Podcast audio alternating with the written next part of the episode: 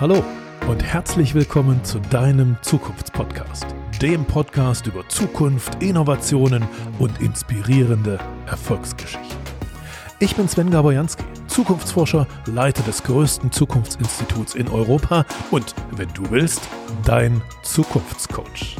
In diesem Podcast will ich dich unterstützen, deine bestmögliche Zukunft zu erkennen, zu entwickeln und zu erreichen. Denn deine Zukunft beginnt jetzt. Also, los geht's.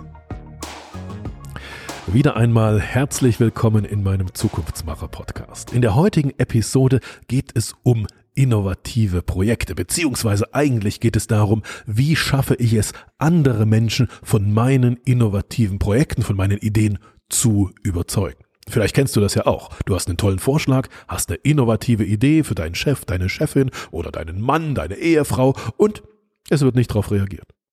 Wenn du wissen willst, wie du deine Vorgesetzten oder auch deine Familie von der Macht von Zukunftsideen überzeugen kannst, dann solltest du jetzt dranbleiben. Vor 19 Jahren habe ich dieses Zukunftsforschungsinstitut To Be Ahead gegründet und seit 19 Jahren kenne ich diese Frage. Wie überzeuge ich andere Menschen von Innovation? Die Frage wird meistens von ganz engagierten, von innovationsfreudigen Menschen gestellt. Also von Menschen, die gern ein Stück mehr Innovation in ihr Unternehmen oder in ihre Familie bringen würden, es aber nicht schaffen. Lasst uns das mal genau anschauen. Was schaffen die nicht? Meistens schaffen sie es nicht, andere Menschen, also Chef, Chefin, Ehemann, Ehefrau von innovativen Projekten zu überzeugen. Also kurz gesagt, sie denken sich ein Projekt aus und dann schaffen sie es nicht, den anderen zu überzeugen. Und dann denken sie sich ein neues Projekt aus. Und dann scheitern sie sich erneut. Und dann denken sie sich wieder ein Projekt aus. Und erneut können sie sich nicht durchsetzen. Und irgendwann merken sie, dass es überhaupt nicht an den Projekten liegt, die sie sich ausdenken, sondern am Chef oder der Chefin oder Ehemann oder Ehefrau. Und dann fragen sie mich als Zukunftsforscher, wie man es denn schaffen kann, seinen Chef, seine Chefin von der Macht der Zukunft, von diesen Zukunftsideen zu überzeugen. Denn meistens wissen sie, dass das mein Job ist, dass ich in vielen verschiedenen Unternehmen genau das immer wieder durchsetze. Und ganz ehrlich gesagt, ich schaffe es auch nicht immer. Zukunftsideen durchzusetzen. Aber ich kann dir heute fünf Tipps geben, wie man seine Vorgesetzten oder auch seine Familie von innovativen Projekten überzeugen kann. Und der erste Tipp, mit dem ich anfangen möchte, ist ein Tipp, den man sich aus dem Fernsehen abschauen kann, aus Fernsehinterviews und Talkshows. Journalisten verwenden diesen Trick nämlich ziemlich häufig und deswegen nenne ich ihn auch die Talkshow-Methode. Also, was passiert bei der Talkshow-Methode? Ganz oft haben die Personen, die ich überzeugen will, ein Hemmnis. Was heißt Hemmnis? Warum? Weil diese Personen nicht genau wissen, ob tatsächlich diese vorgeschlagene Innovation notwendig ist. Weil sie ist nur dann notwendig, wenn sich das Umfeld verändert und man auf diese Umfeldveränderung reagieren muss. Aber es ist noch gar nicht sicher, ob sich das Umfeld verändert. Und dann fragen sich, wieso soll ich jetzt eine Entscheidung treffen, Geld, Kraft, Zeit, Ressourcen in so ein Innovationsprojekt zu investieren, obwohl ich noch gar nicht weiß, ob es wirklich nötig ist. Im Kopf deiner Chefin oder deines Chefs erscheint dieses Projekt entsprechend unsinnig, weil sie ja gar nicht wissen, ob es überhaupt gebraucht wird. Und jetzt kommt der Trick. Was machen Fernsehjournalisten, wenn sie einen Politiker neben sich sitzen haben und von ihm irgendetwas wissen wollen? Zum Beispiel, ob er Kanzlerkandidat werden will. Mit hoher Wahrscheinlichkeit wird der Politiker keine ordentliche Antwort geben auf die Frage, wollen Sie Kanzlerkandidat werden? Dann wird er irgendwie so drumrum reden. Journalisten machen in diesem Fall etwas ganz Interessantes. Sie drehen die Frage einfach um. Sie fragen, können Sie ausschließen, dass Sie Kanzlerkandidat werden wollen? Und natürlich kann ein Politiker das auch nicht ausschließen.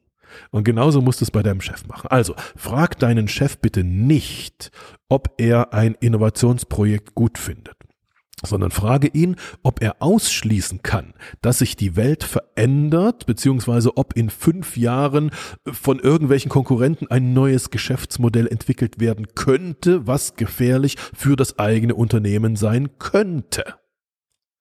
Und das kann er natürlich nicht ausschließen, dein Chef. Und plötzlich wird dein Innovationsprojekt nicht mehr als unsinnig erscheinen, sondern ganz im Gegenteil, plötzlich erscheint das starre Festhalten an dem Alten als unsinnig. Genau das ist die Talkshow-Methode. Ganz einfach, drehe die Frage einfach um. Frage nicht, werden wir ein Innovationsprojekt machen, weil sich das Umfeld verändert, sondern Frage, können Sie ausschließen, dass sich das Umfeld verändert? Antwort ist nein, also brauchen wir ein Innovationsprojekt. Zweitens, zweiter Tipp. Nachdem dein Chef jetzt verstanden hat, dass du ein Innovationsprojekt, äh, dass das Innovationsprojekt gebraucht wird, solltest du auf diesen zweiten Tipp zurückgreifen. Jetzt verkaufe dein innovatives Projekt bitte als Versicherung. Dein Chef oder deine Chefin, die wollen nämlich meistens nicht unbedingt die Welt erobern, also neue auf zu neuen Horizonten, äh, neue Länder erobern oder irgendwas. Nein. Chefs und Chefinnen sind deshalb Chefs und Chefinnen geworden, weil sie Sicherheit herstellen, weil sie eine Stabilität herstellen. Ihr erstes Denken geht nicht an die Eroberung von, äh, von neuen Sphären, sondern ihr erstes Denken ist Sicherheit zu haben. Also musst du deinen Innovationsprozess als Versicherung verkaufen. Wie geht das? Nun, der aktuelle Zustand, also der aktuelle Zustand des Unternehmens, des Geschäftsmodells oder so, muss ja nicht zwangsläufig stabil bleiben. Wir können nicht ausschließen, dass sich im Umfeld irgendwas verändert. Soweit waren wir ja äh, beim ersten Tipp schon gekommen. Und falls es jetzt zu negativen Veränderungen für äh, das, äh, für das Geschäftsmodell kommt, gibt es etwas, was alle Menschen aus ihrem normalen Leben kennen und dieses etwas heißt Versicherungen. Was machen Menschen und Unternehmen, wenn sie nicht ganz sicher sind, wie sich die Realität weiterentwickelt? Naja, sie schließen eine Versicherung ab. Sie schließen etwas ab, was bei kalkulierbaren Kosten dazu führt, dass bei Veränderungen im Umfeld diese aufgetretenen Schäden dann schnell wieder repariert werden können. Das nennt man Versicherung. Also kurz gesagt, eine Versicherung macht Unsicherheit berechenbar. Diese Berechenbarkeit nennt man Risiko und dieses Risiko kann quasi durch einen Preis berechnet werden. Also, du musst deinen Innovationsprozess als Versicherung verkaufen. Wie geht das? Frag deinen Chef oder deine Vorgesetzte, wie viel es ihm oder ihr wert wäre, wenn dein Unternehmen für die nächsten fünf bis zehn Jahre abgesichert wäre gegen verschiedenste Veränderungen, die im Umfeld passieren, die beispielsweise das Geschäftsmodell, die gesamte Branche, die Wertschöpfungskette oder die Kundensegmente verändern. Was wäre es wert, wenn es eine Veränderung im, im Umfeld gibt und eine Anpassungsnotwendigkeit des eigenen Geschäftsmodells? Was wäre es wert, wenn wir eine Versicherung hätten, die gewährleisten würde, dass wir, wenn es diese Veränderung gibt, ganz vorn mit dran sind? Und wenn dann dein Chef sagt, okay, äh, naja, das wäre Betrag XY wert. Dann nimm einfach diesen Betrag XY und stecke ihn nicht in eine Versicherung, sondern packe ihn in einen Innovationsprozess. Und bestenfalls übrigens nicht nur in ein einziges Innovationsprojekt, sondern in eine Vielzahl von Innovationsprojekten, also sozusagen in ein Innovationsportfolio. Denn dann kann man davon ausgehen, dass eines dieser Projekte zu einem erfolgreichen Modell führen würde, zu einem erfolgreichen Geschäftsmodell, wenn sich das Umfeld verändert. Und was bedeutet das? Naja, das bedeutet, dass nicht nur eine Versicherung gegriffen hat, ja, also dass nicht nur sozusagen der alte Zustand wiederhergestellt wurde, wenn es eine Veränderung gibt, sondern dass wahrscheinlich noch ein erfolgreicheres Geschäftsmodell rauskommt, also das Geld ist viel besser angelegt als in einer Versicherung. Jetzt kommt der dritte Tipp. Wenn man Innovationen durchsetzen möchte, dann muss man unbedingt eine Sache beachten. Und diese eine Sache heißt, trenne das Alte von dem Neuen. Und zwar mit absoluter Trennschärfe und Klarheit. Was meine ich damit? Warum erzähle ich das? Weil den meisten Menschen, die sich gegen Neues, also gegen Innovationen wehren, geht es gar nicht darum, dass nichts Neues entstehen soll, sondern denen geht es darum, die Kritik am Alten zu verhindern. In der Wissenschaft, aus der Wissenschaft wissen wir, dass 85 Prozent der Menschen ungefähr nicht sehr interessiert sind an Innovationen. Diese Menschen haben ein sogenanntes Fixed Mindset. 85 Prozent die sind dann zufrieden mit sich, wenn das Umfeld sich nicht verändert. Und nur etwa 15 Prozent der Menschen haben ein Growth Mindset. Das, wie der Name schon sagt, auf Wachstum, also entsprechend auf Innovation ausgelegt ist. Und jetzt passiert was Interessantes. Wenn du jetzt hingehst und sagst, wir müssen das alte, das alte Geschäftsmodell, die alte Arbeitsweise, das alte abschaffen und ersetzen durch Neues, dann verstehen das 85 Prozent deiner Mitmenschen als Kritik. Sie denken, du willst etwas abschaffen, woran sie ja, äh, was sie aufgebaut haben, woran sie glauben, wie, womit sie erfolgreich geworden sind, womit sie Geld verdient haben.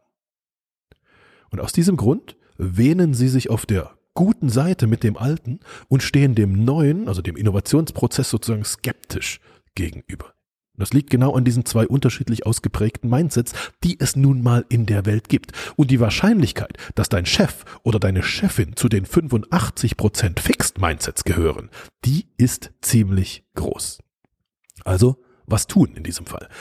Ein bisschen Fingerspitzengefühl ist gefordert. Am besten lobst du das Alte erstmal. Also du lobst, wie toll die Arbeit ist, wie das bisher funktioniert hat und dass da tolle Werte entstanden sind und man viel Geld verdient hat und die Menschen tolle Arbeit haben und so weiter. Also du lobst sozusagen die gute Vorarbeit, ohne die ähm, es überhaupt nicht möglich wäre, etwas Neues zu entwickeln oder Innovation in die Welt zu bringen. Bitte erkläre auch niemals, dass das Alte verschwinden wird, sondern äh, sag's immer so, dass sich neben dem Alten etwas Neues entwickeln wird, dass das Alte die Basis ist, dass sich daneben etwas Neues entwickeln kann. Also nimm den Menschen die Angst, dass du mit dem Neuen, mit deiner neuen Idee das Alte sozusagen abschaffen willst.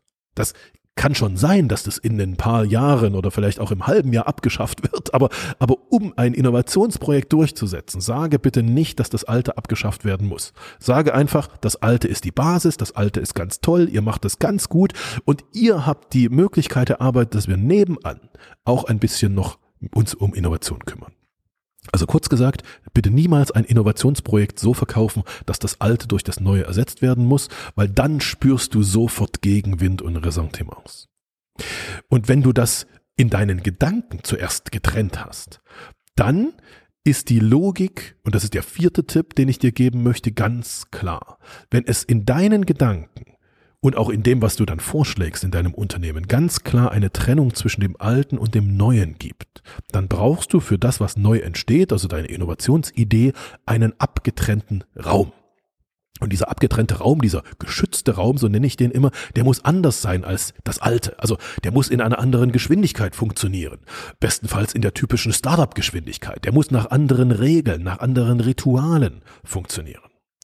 Also die Dinge, die in diesem geschützten, in diesem abgetrennten Raum, wo sich Neues entwickelt, äh, funktionieren, die müssen anders sein, die dürfen anders sein als im alten Raum.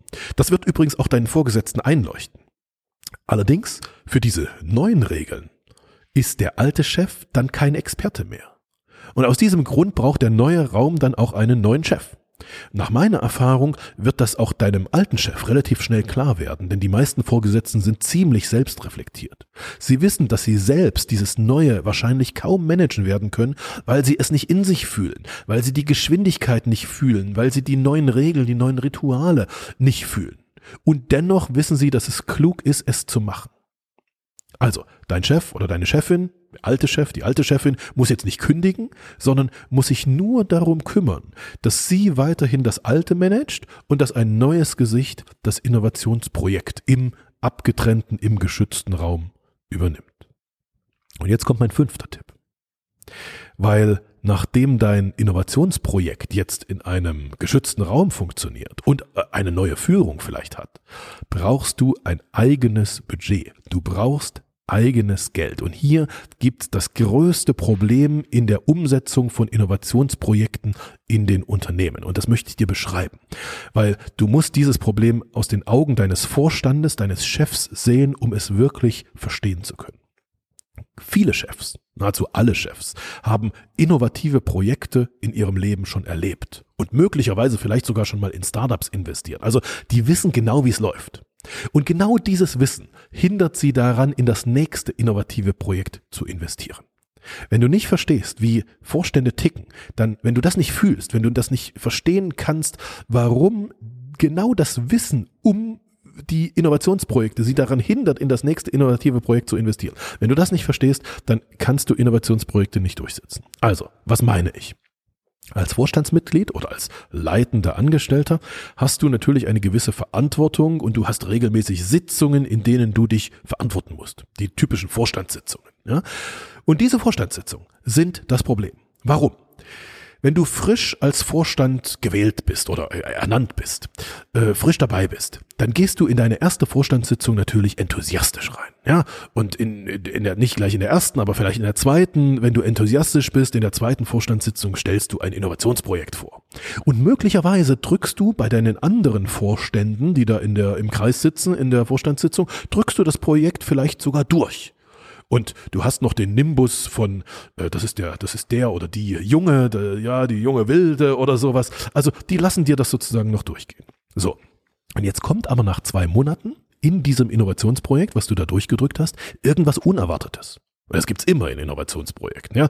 Möglicherweise hat man sich verkalkuliert, ähm, da braucht man noch ein bisschen Geld oder dieser eine Weg, den man eingeschlagen hat, der funktioniert nicht, da muss man einen anderen Weg einschlagen. Das ist ganz normal in Innovationsprojekten. So, jetzt gehst du also nach zwei Monaten wieder in die Vorstandssitzung und sagst, ah, wir haben vor zwei Monaten dieses Innovationsprojekt beschlossen, aber da bräuchten wir noch ein bisschen Geld, ja, ein kleiner Nachschuss. Da bekommst du schon das erste Murren der anderen Vorstandsmitglieder. Wahrscheinlich bekommst du noch das Geld, aber nur mit einem gewissen, naja, also jetzt schauen wir mal uns das genau an, was der mit diesem Geld macht. So, und dann wiederum eine Zeit später fragen dich die anderen Vorstandsmitglieder natürlich, was in deinem Projekt los ist. Ja, weil du hast sie schon zweimal damit belästigt und zweimal hast du sie schon genötigt, sozusagen Ja zu sagen zu etwas, was sie vielleicht gar nicht wollten. Also wirst du genötigt, die Ergebnisse, sagen wir mal nach vier Monaten, wirst du die Ergebnisse, die ersten Ergebnisse dieses Innovationsprojektes präsentieren müssen in der Vorstandssitzung. Mit hoher Wahrscheinlichkeit hat das Innovationsprojekt nach vier Monaten aber noch nichts erreicht. Und dann beginnen die ersten Diskussionen im Vorstand. Und dann musst du dich rechtfertigen. Und letztendlich wirst du wahrscheinlich dieses Projekt äh, immer noch mal durchdrücken. Aber mit der Bedingung, dass du in zwei Monaten später es wieder präsentieren sollst vor den anderen Vorständen, um zu belegen, dass es dann auch wirklich vorwärts geht. So, und jetzt stell dir das mal bitte bei zehn Innovationsprojekten gleichzeitig vor da musst du als Vorstand, als Vorstand, der es gut meint, der Innovationen in seinem Unternehmen durchsetzen muss, musst du in jeder Vorstandssitzung deine Innovationsprojekte wieder verteidigen. Aber deine Innovationsprojekte liefern noch keine Resultate, weil sie noch keine Resultate liefern können. Und trotzdem wirst du permanent Gegenwind bekommen. Was ist das Ergebnis? Das Ergebnis ist, dass du als innovativer Vorstand in jeder Sitzung einen riesigen Ärger wegen deiner Innovationsprojekte hast. Und irgendwann hast du da einfach keinen Bock mehr drauf. Und wenn du zehn Jahre Vorstand warst, dann machst du mit Sicherheit kein neues Innovationsprojekt mehr, weil du einfach keine Lust auf diesen Ärger in den Vorstandssitzungen hast. Okay, so, also, das muss man verstehen. Was ist jetzt die Alternative? Die Alternative ist ganz klar. Die Alternative ist, nicht über einzelne Innovationsprojekte zu reden, sondern über ein Innovationsportfolio. Was ist das? Das ist eine Anzahl von, sagen wir mal, zehn Projekten, welche zusammengeschlossen werden. Beispielsweise in vielen Unternehmen gibt es sowas wie ein Digital Lab. Das ist in den letzten Jahren entstanden. Das ist so ein bisschen in Mode gekommen. Das heißt, ein Digital Lab heißt, ähm, da ist ein, ein, ein digitales Labor, ja, die betreuen relativ viele, also mehrere Projekte nebeneinander. Genauso macht es mein Zukunftsforschungsinstitut. Wir bieten mittelständischen Unternehmen, unseren, unseren Kunden, äh, also meistens so die größeren mittelständischen Unternehmen, den bieten wir die Gründung eines eigenen Company Builders an. Was ist das? Das ist eine kleinere Einheit, räumlich getrennt vom Hauptquartier dieses, äh, dieses Unternehmens. Beispielsweise machen wir das bei uns hier in Leipzig im Zukunftsforschungsinstitut, während die Unternehmen irgendwo in Deutschland, quer verteilt in, in Deutschland sitzen. Und wir sagen, wir nehmen uns vor, wir gründen in den nächsten Jahren für diesen Mittelständler zehn Startups. Also wir bauen ein Startup-Portfolio auf von zehn Unternehmen. Jedes Jahr werden dann so drei Startups ähm, gegründet, also im ersten Jahr drei und im nächsten Jahr wieder drei und so weiter und so fort. Und das Ziel ist es tatsächlich, ein strategisches Portfolio von zehn eigenständigen Startups aufzubauen. Und wenn du dann ein Innovationsportfolio von zehn Startups oder das müssen ja keine Startups sein, das können ja auch Projekte sein. Also wenn du ein Portfolio von zehn Innovationsprojekten hast, dann ist die Logik und die Struktur plötzlich völlig anders, weil dann musst du dich als Vorstand nur einmal im Jahr für dieses Portfolio rechtfertigen. Also kurz gesagt, du schlägst nicht ein Innovationsprojekt vor, sondern ein Portfolio von zehn Projekten. Das kriegst du genauso durchgedrückt wie ein Innovationsprojekt. Hat halt ein bisschen größeres Budget. Logisch. Okay, so. Und dann wird dieses Budget beschlossen und dann startet äh, dein, dein Innovation Lab oder nenn es, wie, wie du es möchtest, und es wird ein Innovationsportfolio gebildet.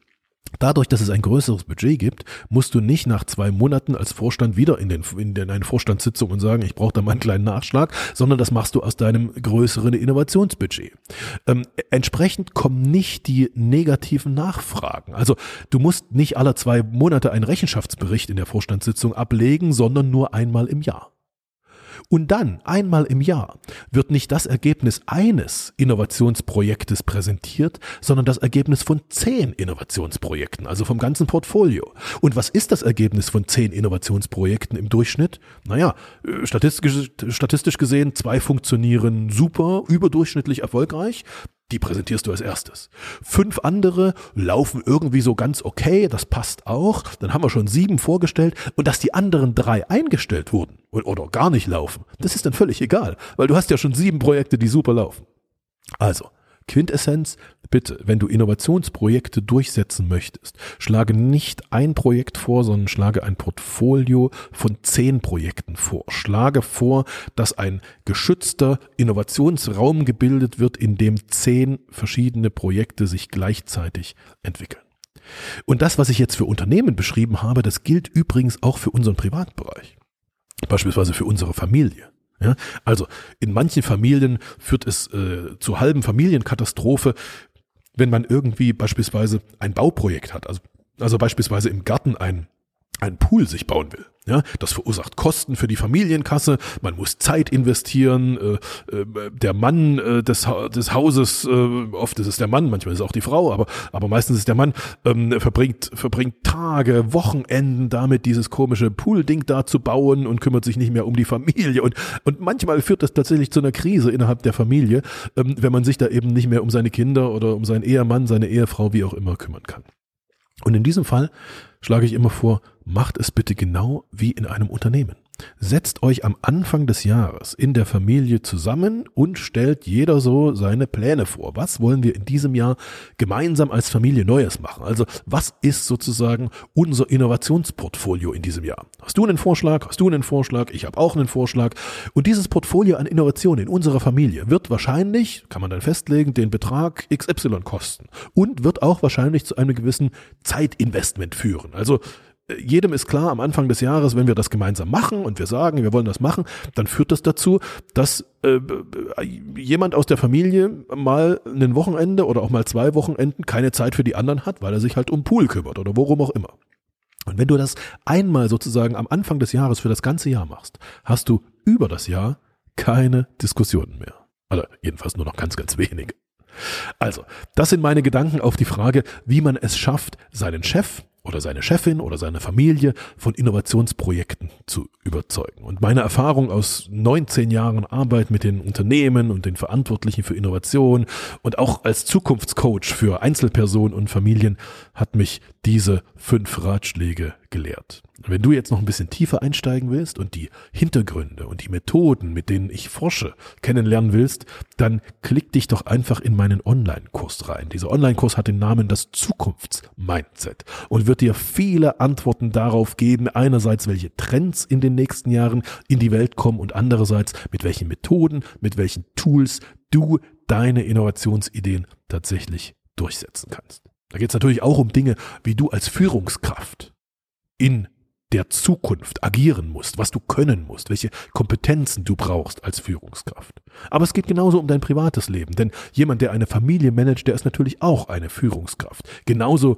wie jemand, der im Unternehmen sein Team managt. Also, zusammengefasst, innovative Projekte sind extrem wichtig, sowohl im Unternehmen als auch in der Familie, um am Ball zu bleiben. Aber das größte Hindernis, das größte Hemmnis bei innovativen Projekten ist es, sein Umfeld vom Nutzen dieser Projekte zu überzeugen. Und dafür gibt es fünf Tipps. Erstens nutze die Talkshow-Methode. Zweitens verkaufe Innovation als Versicherung. Drittens behaupte nie, du willst Altes abschaffen, sondern stelle das Neue immer neben das Alte. Viertens baue geschützte Räume für das Neue mit geschützten Budgets. Und fünftens verkaufe nicht Einzelinnovationsprojekte, sondern verkaufe ein Innovationsportfolio. Und wenn du diese fünf Ratschläge befolgst, dann kann ich dir versprechen, ist die Wahrscheinlichkeit, dass du deine Innovationsprojekte durchsetzt, viel, viel, viel höher. Versuch's mal. Hab eine große Zukunft. Danke dir fürs Zuhören im Podcast Zukunft entdecken, entwickeln, erreichen. Wenn ich dich inspirieren konnte, dann teile es gern mit deinen Freunden und mit deiner Familie.